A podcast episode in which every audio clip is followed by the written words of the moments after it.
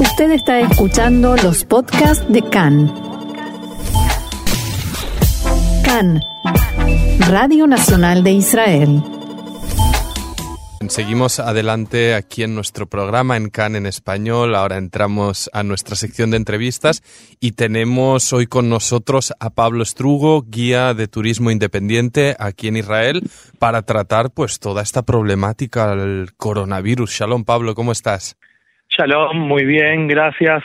Eh, saludos a toda la, audiencia. Genial, eh, muchísimas gracias a ti Pablo por estar con nosotros. Queríamos tratar, pues obviamente, con alguien que está sobre el terreno, alguien como vos, guía turístico aquí en Israel, cómo ha afectado toda esta psicosis y toda esta problemática, no solo aquí en Israel, sino obviamente a nivel mundial. Pero cuéntame, Pablo, ¿cómo, cómo recibisteis esta noticia y cómo empezó a afectar en vuestro día a día, en vuestra actividad? Bueno, eh, lamentablemente eh, hay mucha inquietud, intranquilidad en todos los guías. Ya empezamos a recibir cancelaciones. En lo personal tuve tres grupos que cancelaron. Lo entiendo, pero eh, yo calculo que, bueno, es un tema que se desconoce bastante, como en todos los ámbitos. mucha gente me preguntó si cómo está el tema en, en este país y bueno, mi respuesta fue que está controlado, que no hay ningún problema, dando respuestas sin saber sobre mucho sobre la enfermedad, como pasa que otra vez hay una especie de, alarmas entre los guías, justamente como te contaba, eh, circuló entre grupos de guías una noticia que muchos la habrán escuchado, que este país está por sacar una vacuna de cada tres meses, o mejor dicho, una posible vacuna. Entonces, para todos los días fue como hubo mensajes alentadores como, bueno, va a volver el trabajo. En lo personal todavía no me afectó, eh, más que tres cancelaciones, que, bueno, por suerte es poco eh, para la epidemia que se está hablando, pero otra vez, eh, se desconoce bastante la enfermedad, entonces tampoco sabemos mucho cómo puede influir de acá a futuro. Y, bueno, claro, obviamente, y está, bien este asunto que, que remarcaste, Pablo, ¿no? Este eh, desconocimiento que eh, conlleva pues una histeria colectiva que se, que se esparce muy rápidamente. Aquí tuvimos un caso que, que obviamente conocerás, Pablo, es este grupo de turistas de Corea del Sur que eh, había sospecha, ¿no? De que habían varios infectados por el virus y de ahí se desató pues toda una necesidad de poner gente en cuarentena, de alumnos israelíes que estuvieron cerca de este grupo de turistas. Y, y, no sé, Pablo, no sé si nos puedes contar anécdotas de, de, cómo se vive esto, si tal vez pues gente al ver a grupos de turistas eh, procedentes de países asiáticos, pues automáticamente se, se, se activaba una alarma. Así es, efectivamente. Luego de que de que los, periodos, los periódicos dieron para conocer dónde estuvieron este grupo de asiáticos infectados, eh, circuló los lugares y todos los días lo primero que hicimos es saber si coincidimos días y lugares.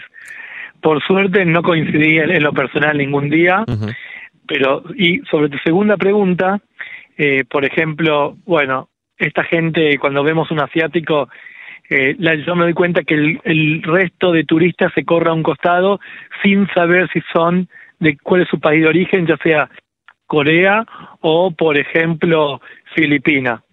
Esto es eh, problemático, Pablo. Esto es problemático para exactamente para esta por Decirlo, por decirlo amablemente.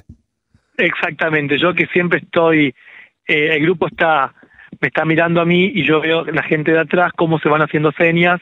Por ejemplo, me tocó en trabajar con un grupo de México que, bueno, eh, había gente que tenía un estilo asiático que estaba combinado con gente, por ejemplo, de Perú, sí, y, y bueno, me di cuenta cómo eh, el resto de, las personas se hacían gestos como corremos no, eh, porque pueden ser asiáticos, que no lo eran, eran de origen eh, latinoamericano, y por ejemplo en el Santo Sepulcro, bueno, mucha gente con, con máscara, con mascarillas, con barbijos, más precisamente esa es la palabra correcta, eh, y otra vez, hace una semana era ver frecuentemente esta gente y hoy en día ya veo mm, poca gente, pero todo sí con el alcohol. Con el alcohol. en la mano. Eh, justamente ahora acabas de sacar dos ejemplos de lo que venía a ser mi, mi siguiente cuestión a, a, tratar. Hablas aquí de estas mascarillas en el Santo Sepulcro, del alcohol para, para desinfectar. Entonces, un poco desde el surgimiento de, de este pánico colectivo, ver cómo ha afectado y qué medidas de prevención se toman en el ámbito del turismo. Es decir, qué prevenciones se toman, pues si se toman en entradas a hoteles, en entradas pues a, a, a, gran, a lugares de gran atracción turística y demás. No sé si has notado unas medidas extras o simplemente todo sigue pues con una rutina habitual. No, todo por ahora sigue con una, con una rutina habitual. Como bien te dije, se desconoce mucho. Eh, entonces, bueno, la gente está en alerta, uh -huh. eh, pero más que nada en los lugares en los lugares cerrados, como por ejemplo te mencioné el Santo Sepulcro, muchos guías estamos afuera cuando solemos acompañar a los grupos. Yo en lo personal, cuando leí, otra vez conozco como la mayoría sobre, la, sobre la, los síntomas de la enfermedad eh, o los orígenes, uh -huh. entonces solamente había leído que en 15, que 15 minutos se puede, no es tan grave si no está menos de 15 minutos con, algún, con, con alguna persona que sufra de estas secuelas. Entonces, eh, me acuerdo que entré al Santo Sepulcro y, y al, a los pocos minutos salí dejando el grupo adentro, uh -huh. entrando y saliendo constantemente como hacía la mayoría de guía y varios grupos rechazaron entrar si eh, la fila era más de, de media hora, como suele serlo. Uh -huh. O sea, también hay un pánico en, en todo, Ostras. en todos los lugares turísticos. Madre mía. Y, y, y, y, oye, no sé, ¿cómo lidias con eso? ¿Qué le dices de, Claro, tú al final eres el guía, entre comillas, pues, ¿no? Responsable de estar llevando arriba y abajo a, a estos amables eh, turistas, que, que les, ante sus preguntas y sus temores, ¿qué, qué, les vienes a decir? Bueno, generalmente por ahí no hablo mucho del tema porque, claro. otra vez, los guías desconocemos, pero eh, tengo, eh, cada día compro algo grande de alcohol, una, uh -huh. una botella grande de, de, alcohol y le suelo dar alcohol en gel para que se entienda, que no me malinterpreten.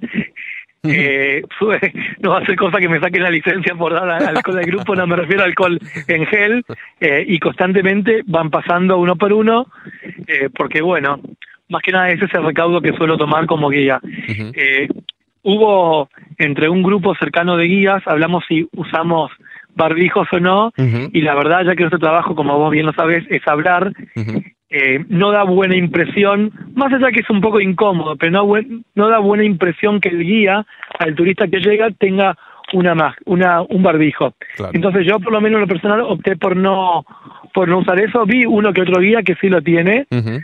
Pero bueno, eso es más que nada los recaudos que suelo que solemos tomar. Uh -huh. Y desde Ministerio de Turismo, Ministerio de Sanidad, ¿os han, os han dado algunas órdenes, instrucciones específicas a cumplir, en especial a vosotros, guías turísticos? No, tuvo no. un grupo que, que, que, cuando llegaron los revisaron, eh, un grupo de, de España, o sea, perdón, hicieron escala en España, uh -huh. eh, y me contaron que los revisaron acá. No fue tanto la revisación que tuvieron que, que pasar, pero bueno, a todos me dieron cómo estaban con el tema de fiebre. Uh -huh. Eso más que nada, pero desde el Ministerio de, de Turismo todavía no se ha manifestado en, en absoluto. Uh -huh.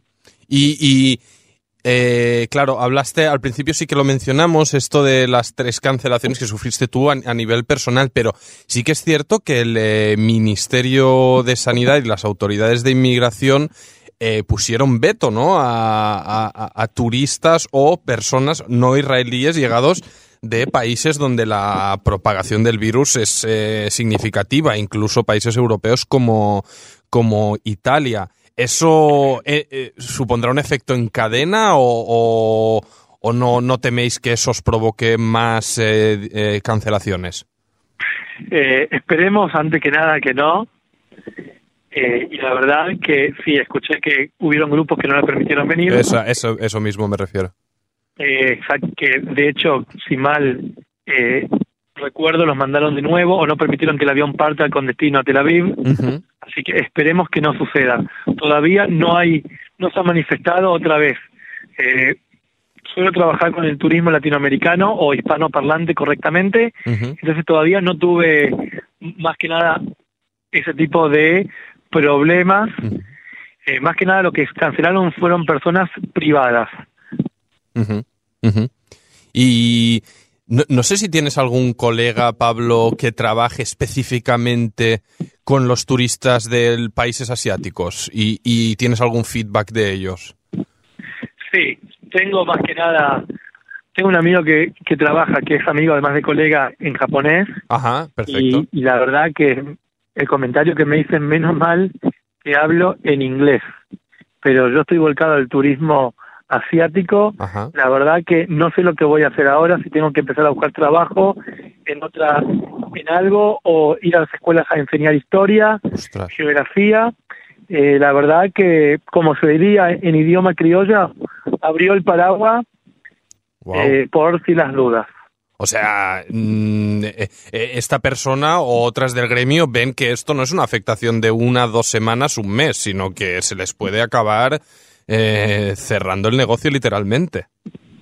Totalmente, totalmente, como te había dicho incluso que cuando eh, circuló este mensaje de que puede ser posible una vacuna, eh, la verdad fue, bueno, tengamos fe que todo va a volver a la normalidad cuando otra vez no nos afectó todavía tanto. Hablo del turismo hispanoparlante. Todavía no. O sea, una cancelación eh, puede pasar también por un atentado, eh, por ahí cuando tenemos una escalada de violencia con, con la franja de Gaza suele ser más terrible que, bueno, sí, no me quiero ir mucho de tema, pero es bastante común en, en, el sur del país. Eh, entonces, por ahora eh, no afectó tanto, pero otra vez, porque no suelo trabajar con gente de, de habla italiano o asiáticos.